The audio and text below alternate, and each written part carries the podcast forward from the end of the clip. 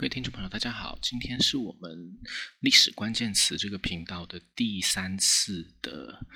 节目，但是其实它是只是我们的关键词里面的第二个而已，因为我们之前把历史分成上下两部来说了。那今天我们要讲的这个关键词是外交史。为什么要我们要特别说一个外交史？这个它不是特别是好像感觉熟悉，但其实真的问了它内容是什么，又不是那么清楚的这个关键词呢？是有原因的。我们今天就是要慢慢来跟各位说明这个原因是什么，同时也希望能够透过这一次的节目，让大家知道我这个频道，呃，跟其他我们在社会上所接触到的其他有关历史的那些节目，无论是 Podcast 还是电视啊，或是网络上这些节目不一样的地方在什么地方？这不是要跟各位自吹自擂，而是我一直之所以开这样的频道，以及我在过去做一些学术演讲，或者是。通俗演讲的时候，我都一直很想做的事情，就是我真的希望大家能够理解到，检视历史其实有很多种的方式，而我们过去一直以来其实比较忽略的是这种从外交史的这种取向来看待历史的这种可能性，所以这是一件可惜的事情。呃，之前我们其实也说过，就是很多时候，尤其在我们上次在说历史这个词汇的时候，这个关键词的时候，我们都说过，很多时候我们大家所以为的那个历史。其实不是历史，它是神话。如果这里面是政治人物或政治组织所刻意塑造的的话，那甚至也可以叫做政治宣传。他们这些东西长得很像历史，通常我们也会以为他们是历史，可是其实他们不是历史，他们是神话，他们是政治宣传。那我们要怎么去区分这些东西，来让自己避免自己被这些不是历史却伪装成历史的东西所蒙蔽呢？在学术方法上，我们其实可以先用一种研究，用一种研究取向来重新建构对于历史的认识。这种取向非常重视档案。想要通过档案这种史料来厘清那种比较接近过往真相的那种事实，也就是 fact 这种东西，而这种取向叫做外交史取向。呃，关于为什么档案可以让外交史取向信任，那档案这种史料和其他史料的特性又有什么不同？这个部分我会以后我会在档案这个关键词里面和大家说明，所以今天我不把时间放在。档案的介绍上面，而是先先先向各位介绍外交史这种取向。我自己在学术研究的领域，其实就是从这种取向当做出发点的。但是我还是要再跟各位强调，就是我并不是要在这边跟各位说，我们这种取向，我们这种研究是最好的，还是怎么样？不是的。只是要跟各位说明的是，我在我们的节目在这个频道里面的视角会有怎么样的性质，然后这种性质可以帮助我们大家怎么去思考，呃，还有为什么我们可以利用外交史研究的视角和成果来厘清我们在生活上听到的、看到的那些我们本来以为是历史的东西，去检验它是不是。真的是历史，还是其实是神话？所以这其实也是我自己会在我，就是我刚刚也跟各位说，就我我觉得我的频道、我的节目内容可能会和其他讲历史的频道会有很大的差异的理由所在。简单来说，就是其实也就像我一直在我自己的课堂里和我的学生说的，我。不像一般的历史老师那样爱讲故事，可是其实我也想呈现的就是，这并不代表不讲故事的历史就没有用。好，所以呢，就进入，就不要讲那些废话。我想要更把时间放在告诉各位，什么叫做外交史。这个取向本身它的由来，其实不见得一定是所谓的外交的历史。通常各位在坊间看到很多外交史的著作，他们很多虽然叫做外交史，可是实际上它的外交史的意思比较接近外交的历史。而我现在在跟各位讲这个外交史是外交史的视角，所以其实不同的两个概念。尤其是很多包括像国际关系、外交系这些学者或老师，他们会喜欢讲外交史，可是事实上他们说的这个外交史跟我现在讲的外交史是两种不一样的东西。嗯，那至于既然如此，为什么我还要去说我们这个叫外交史呢？是有原因的。这个原因是在，因为这个外交史取向的祖师爷开山祖师叫做 Rank，Rank 就是兰克。如果有修过历史系的相关课程的听众，应该就会听过这个人。因为兰克其实非常非常有名，兰克是所谓的历史科学或者是历呃科学式的历史的开山祖师爷。可是呢，其实。兰克在讲所谓的科学式的历史、历史科学的时候，其实他并不是要强调历史是科学的，他其实不是要强调这个东西。呃，细节我们可能没有办法、没有时间在这里面跟各位细说。可是我希望听众能够掌握一个概况，就是兰克的意思是，兰克他非常重视用系统性的方法，还有可靠的史料来重建历史，这样子才能够排除主观因素，来更接近认识所谓的真实的历史。这是兰克的期许。老实说啊，这其实是绝对不可能做到的，这只能是个理想。以后我们会在其他的呃关键词里面跟大家慢慢阐释，说去解释为什么这其实绝对不可能做到。不过不管怎么说，就是兰克他在用他这样的想法还有做法，写出几部大作，而且这些大作都是运用包括教会档案之类的这些一手档案、一手史料写出来以后，他就很感慨的说。就是如果我们研究者透过一手史料的钻研，就可以发现，其实包括那些最权威的著作里面所写的那些内容，其实都未必能够相信。所以，这种兰克的这种感受，透过史料去检验之后，发现就算是那些最权威的学者所说的书，都不见得能相信的这种感受，就逐渐的形成了日后的研究者，也就是我们大家会重视所谓一手史料的这种基础。那再来就是兰克，他的主要的研究对象是过去的欧洲的那些国家，或者是造就了那些国家的那些族群、那些政权，拉丁人啊什么之类。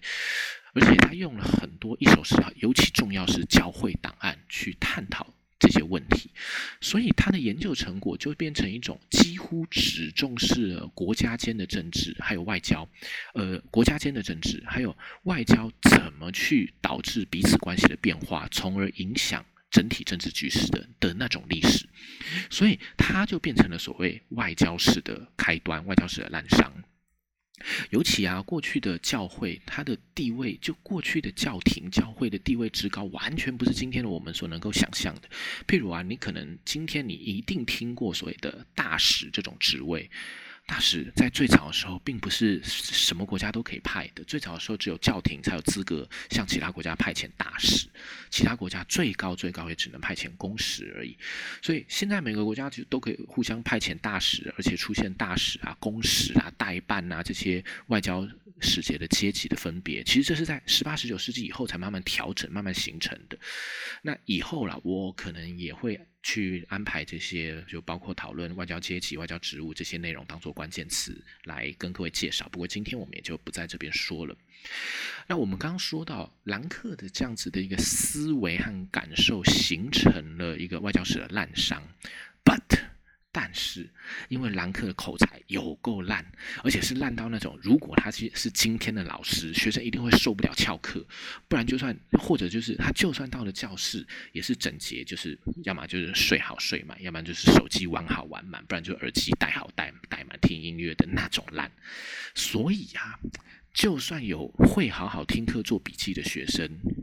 其实也很难真的一直保持专注去听他上课讲的一些内容，所以最后就变成一种很有趣的状况，就是每一个人对他所讲的内容都会有不一样的理解，变成有点像是各说各话这种味道。于是兰克真正想要表达的那种内容，不见得都会被继承。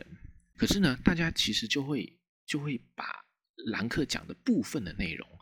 变成自己。如何去看历史？怎么看历史？为什么那样看历史？那种见解的基础，所以很有趣的就是兰克说的那种历史，就会变成一种像是学门一样的归类。这个归类就会变成之前所说的那种历史科学那样子的。理解或那样子的归类，这个部分如果各位有兴趣的话，可以其实可以自己去找找北京大学王勤佳教授，或者是中研院院士王范森教授，他们都写过一些类似普及历史普及性的一些文章，就会介绍这个部分。所以，因为我自己也不是史学史的研究者，所以我也没资格在这边多说。有兴趣的朋友可以自己去找找王勤佳跟王范森教授的文章去看看。那。不过呢，就是因为兰克的研究，他关注在透过档案这种一这一类的一手史料来讨论国家的行为，还有国家之间的关系变化，而兰克的成果又的确在当时造成很大的影响，所以这种路数就变成了外交史这个领域的开端。所以各位应该就可以知道，就外交史这种取向的出现，其实是它有主要大概有两个重点。第一个重点是，外交史高度重视档案之类的一手史料，事实上几乎就是以档案排第一了。理由我们以后会说。第二个重点就是关注国家层面的事物对历史和社会的影响。这两个特色到二十世纪后半期的时候，其实就慢慢遇到了很多的挑战。这些挑战以后我们也会跟各位介绍。不过今天的节目是要先请大家记得，因为外交史取向有了刚刚我们所说的这两个特质，所以呢，外交史取向它就变成一个可以在今天提供我们大家一种不同于主流视角的观点。当然，它也就增加了一些检验我们虽然现在所习惯、所常听到那些主流说法，是不是其实里面加了料，甚至已经变成神话的那种可能性就会增加。为什么呢？因为我们其实之前有讲过，很多的神话或政治宣传会披着历史的外衣，这样就会让我们大家以为它好像是真的，因为历史。直觉上，历史这门学科，直觉上是一个会被大家视为追求真相的学科。说不定各位在成长求学的过程之中，都还会遇到各位的历史老师在上课的时候跟各位说，我们历史就是个追求真相的学科等等之类这些。可是实际上，当我们以为那个历史是真的的时候，我们可能就因此会被神话或政治宣传所蒙蔽，因为我们以为它是。历史，可是其实它不是，而我们以为，我们觉得历史是追求真相，所以我们就会从而让那些神话被我们当成真相了。可是外交史取向，它是基于兰克所说的那种以一手史料，即是档案史料为主为核心的这种研究方法。对于包括像呃报纸啊、日记啊、回忆录啊这些，虽然他们也一样是一手史料，可是可能涉及比较多主观成分的这种史料就。没那么比较不会那么重视，即使是这些内容，就是报纸回忆录这些的内容，可能出自某些权威或关键人士的记忆，外交史取向也比较不那么重视。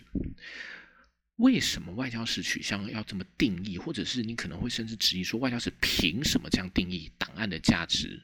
高于其他史料？这个我会在。之后的档案这个关键词里面和大家介绍。我们现在先回到外交史本身这个词汇里面，因为外交史继承了兰克的主张，而且又处理政府和国家之间的政治问题。你可能会听到这个特质之后，你就会想说啊，这样不是表示政治外交史更容易被政治拿来利用？然后就会质疑外交史领域所主张的那个真实。真的是真实吗？搞不好其实更神话。老实说，这个质疑本身是非常有道理的，不是没有道理的。可是大家可以从两个角度来检验外交史的研究成果。第一个角度是从外交史研究本身的角度，因为外交史这种取向，它是事先透过广泛的阅读档案，然后再整理档案里面出现的那些讯息、那些资讯，变成我们研究者对于历史的诠释。所以。万一档案里面找到一些秘辛，就不见得会让外交史的论述符合政治人物的需求和喜好。譬如呢，呃，我有一个朋友，他呢用档案做了一些有关钓鱼台的研究，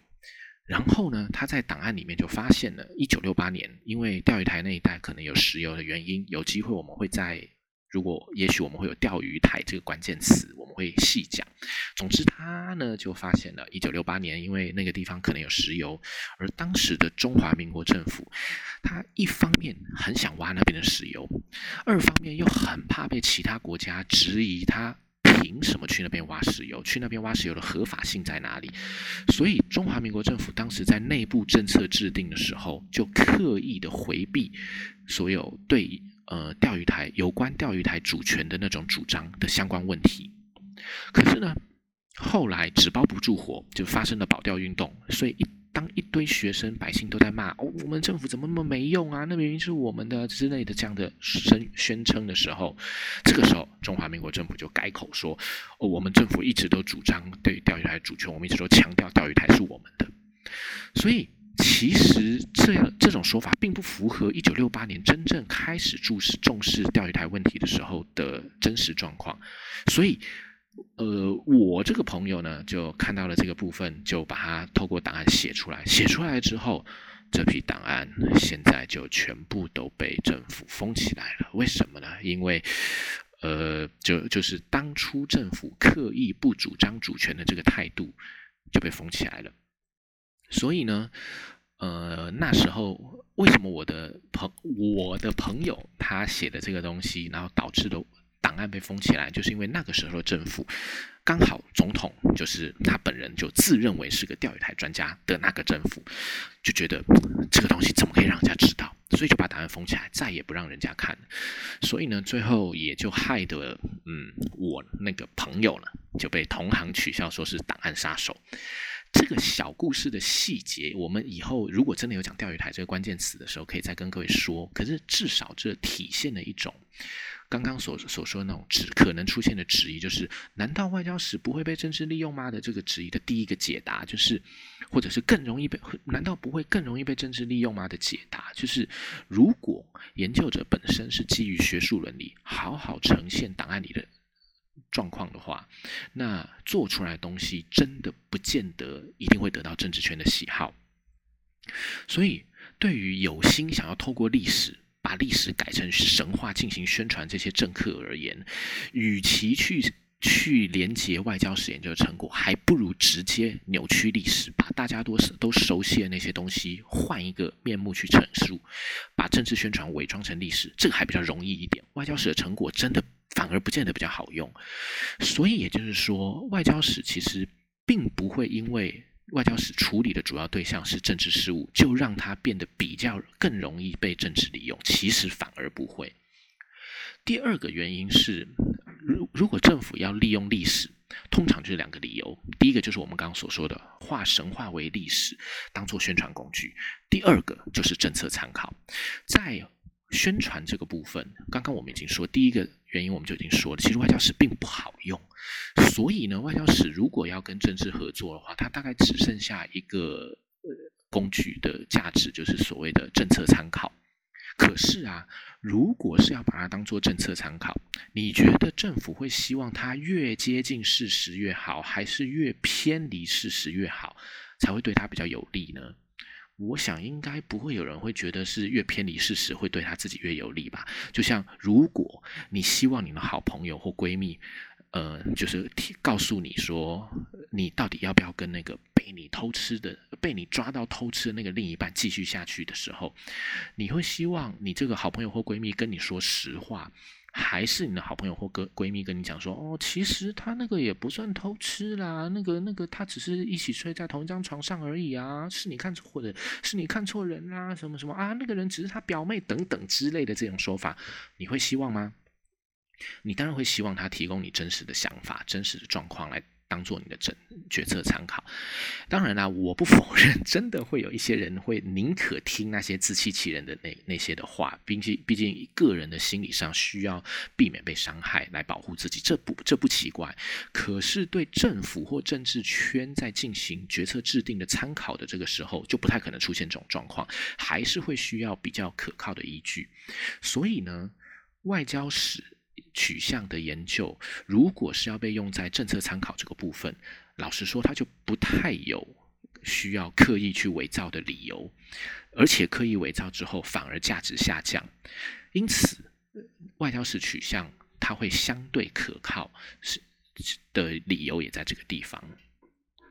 所以啊，从这两个。地方其实我们从这两个理由，大家应该就可以感受得到，就外交史它不只是一种本质上是一种尽可能让自己的诠释贴近真实的研究取向，客观上其实外交史也比较没有被刻意操作或者是扭曲的空间和价值。所以透过这种外交史的取向这种视角，就算我们不是要做历史研究的学者，也还是就是我们大家。如果不是做研究的学者的话，其实我们还是可以比较可以去利用外交史取向的视角来帮助我们检视我们在日常生活中所看到、所听到那些事物是不是其实是神话。而这个其实也就是呃，我这个频道所希望能够带给大家的东西，更加的希望大家不要用过去所习惯的那种听故事的态度来收听这个频道，这样我就会觉得蛮可惜的，因为在。听就是我们坊间所看到的绝大多数的这些频道或或是节目，大部分都还是主流的那种说法。可是我一直都不喜欢做主流的事情，呃，所以整体而言，这就是我们今天的所谓外交史这个关键词，能够对各位听众带来的帮助的可能性在什么地方？因为它源头它的内涵是怎么样的状况，可能有点拉里拉扎。呃，还是希望大家有耐心听下去。以后我可能会再讲一个进阶级的关键词，嗯，好让各位更能够清楚我们这个频道的特色，也有以及还有就是我为什么希望能够透过这个频道来给大家带给大家不一样的看法的那个意义在什么地方？这个关键词叫做国际关系史。不过这个就等以后我们再来跟各位介绍。今天我们就到这个地方谢谢大家希望大家喜欢并且继续收听拜拜。